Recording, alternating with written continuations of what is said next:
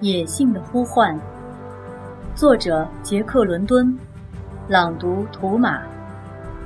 强盗的侵入。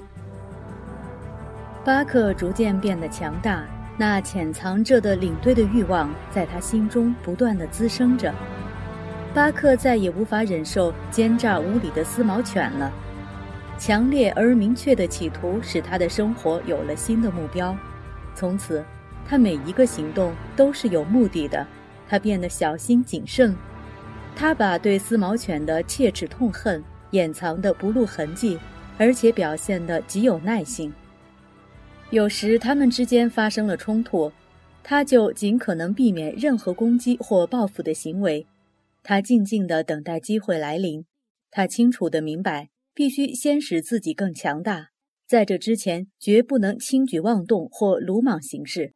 他得一步步地累积经验，提高自己的能力，也尽心尽力去协助其他伙伴。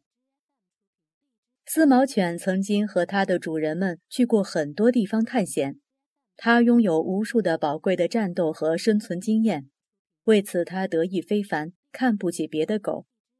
不过，对丝毛犬来说，年轻强壮的巴克加入他的队伍是个严重的威胁，更是一个强劲的对手。他用先下手为强的方案对付巴克，只要一有展示自己尖锐牙齿的机会，他绝不会错过。他常常伸着深红色的舌头在巴克周围晃来晃去，趁机惹恼巴克，从而激怒巴克，挑起一场你死我活的战斗。然而，他们之间那场已经拉开帷幕的你死我活的残酷战斗，却因一桩意外事件而暂时延缓了。那天傍晚，强劲的北风刮得呼呼直响，整个世界天昏地暗，寒风吹在他们身上犹如刀割似的。对于他们来说，天气恶劣极了。他们迈着艰难的步子来到莱巴吉湖边，决定好好休息一下，停留过夜。糟糕的是，他们为了减轻雪橇的重量，方便赶路，早在戴崖峡谷的时候就把帐篷扔掉了。于是他们不得不在黑暗中摸索。他们发现，背后是一座座悬崖峭壁，没有一处可以安歇的地方。最后，毕罗尔特和弗兰克只好在结冰的湖面上生火。好不容易把柴烧着了，火堆旺了起来，手都还没烤暖和，火很快就被融化的冰雪熄灭了。他们只得在黑暗中简单的吃一点，钻进了睡袋里。巴克选了一块避风的岩石，在岩石下做了一个温暖又舒适的窝，躺在里面只想睡觉。就连弗兰克在分发烤鱼晚餐时，他都不太想爬起来。丝毛犬就在巴克去吃晚餐的时候霸占了他的窝。巴克吃得相当利索，他把烤鱼一口吞下。巴克急忙往窝跑，他见到的是丝毛犬在他的窝里无耻地打着哈欠。顿时，巴克恼怒极了，向丝毛犬吼叫了几声。丝毛犬则以更猖狂的吼叫来回应他，想把巴克吓得屁滚尿流。按照巴克的计划，他应该克制自己，尽量避开和丝毛犬发生冲突。这次，丝毛犬实在太过分了，居然趁机占他的窝。蕴藏在巴克心底的野性一股脑全爆发出来了。大声向丝毛犬咆哮。虽然丝毛犬认为巴克是个极度危险的家伙，但是他一向表现的胆小怕事，欺负一下没事，反而能巩固自己的领导地位。哪知他发起脾气来，居然是这么可怕。弗兰克闻声赶来，也被这幅场景吓得呆掉了。弗兰克看到被弄得不成样子的窝，他已经知道打架的原因了。他大喊。巴克，给他吧，就让给那个不要脸的家伙。丝毛犬正等着这句话呢，他一向认为这是句理所当然的话，还让他有足够的理由霸占巴克的窝。巴克辛辛苦苦才做好的窝，当然不会拱手让给别人，尤其是讨厌的丝毛犬。他们都是善战的斗士，谨慎勇猛是他们共同的特点。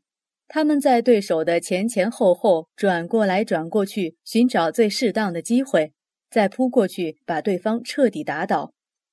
就在这个紧张的连空气都会凝结，弗兰克也显得手足无措，随时都可能有谁丧命的时刻，发生了一件出人意料的事情。在另一边的毕罗尔特突然无比愤怒地咒骂起来，之后一声尖利的狗叫声划破了寂静的夜空，一场食物争夺战轰轰烈烈地爆发了。毕罗尔特他们的敌人是一群徘徊在印第安村庄附近的爱斯基摩犬。他们嗅到烤鱼的香味，吞着口水，忍受着咕咕叫的肚子，不约而同地朝这个方向聚集过来。八九十只饥饿的爱斯基摩犬就潜伏在整个营地周围，它们个个伸出湿乎乎的长舌，急切地走来走去。巴克与四毛犬之间的冲突正好给他们创造了一个绝妙的良机，他们闪电似的跑过来，争先恐后的抢着东西吃。有的甚至把头整个伸进食物箱里吃个痛快。面对如此众多突如其来的强盗，毕罗尔特拿着棒子，不知道要先赶哪一个才好。弗兰克听到动静后，也急忙赶了回来，和毕罗尔特两人用棒子朝那群爱斯基摩犬狂打。然而，食物的香味已经使饥饿的爱斯基摩犬发了疯，尽管棒子像雨点似的打在他们身上。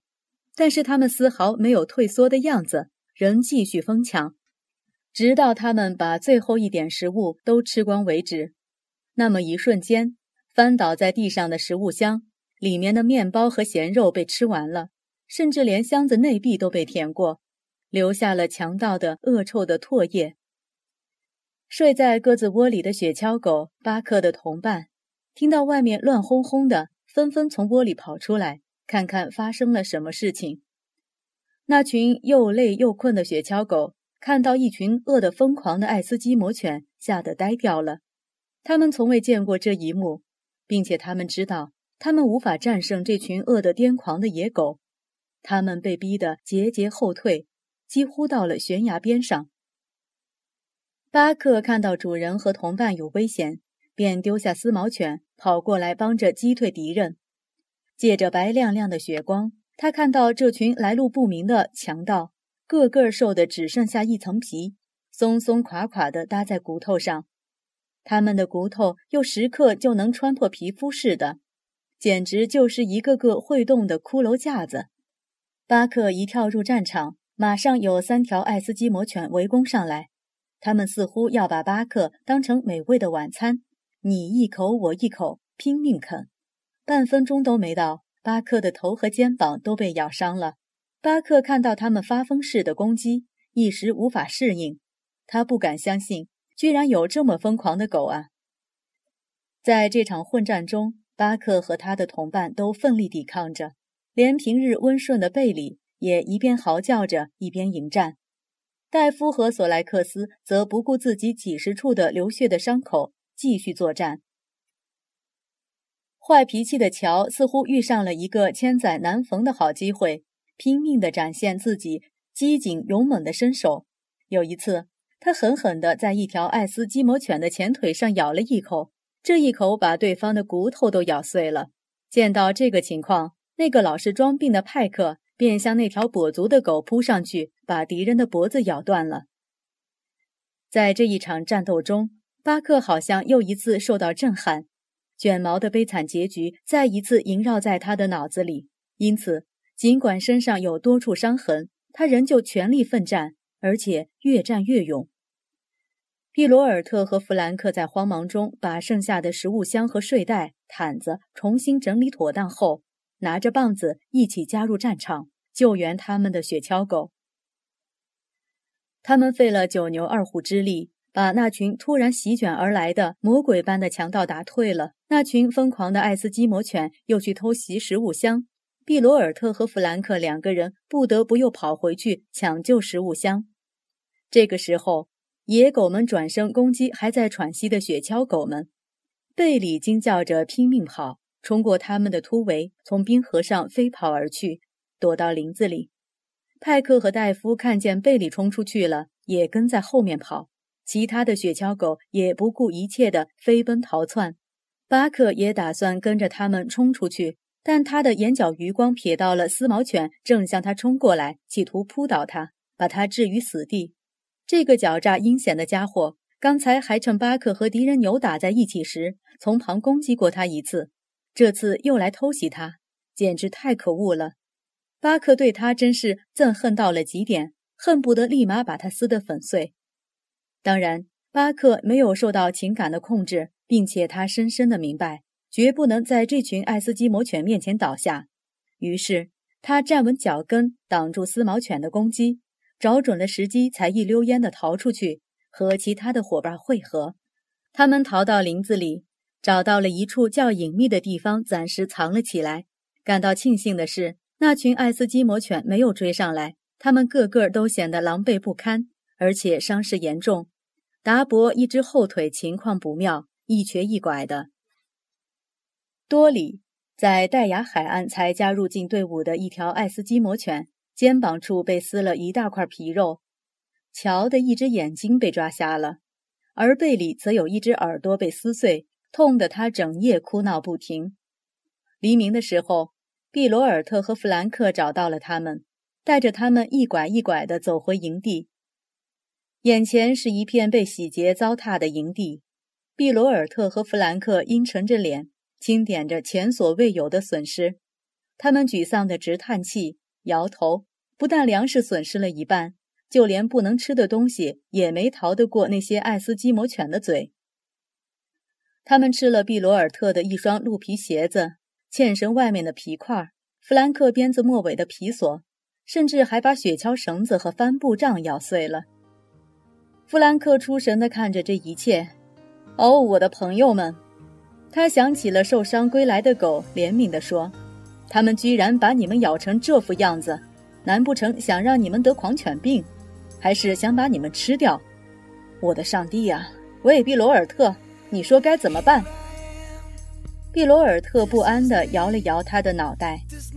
这里距离目的地道森足足有四百里的路程，他们的狗是不能出现任何闪失的。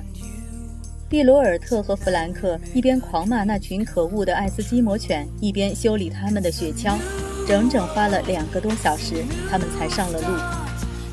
巴克和他的同伴拖着伤痕累累的身体，痛苦地挣扎着赶路。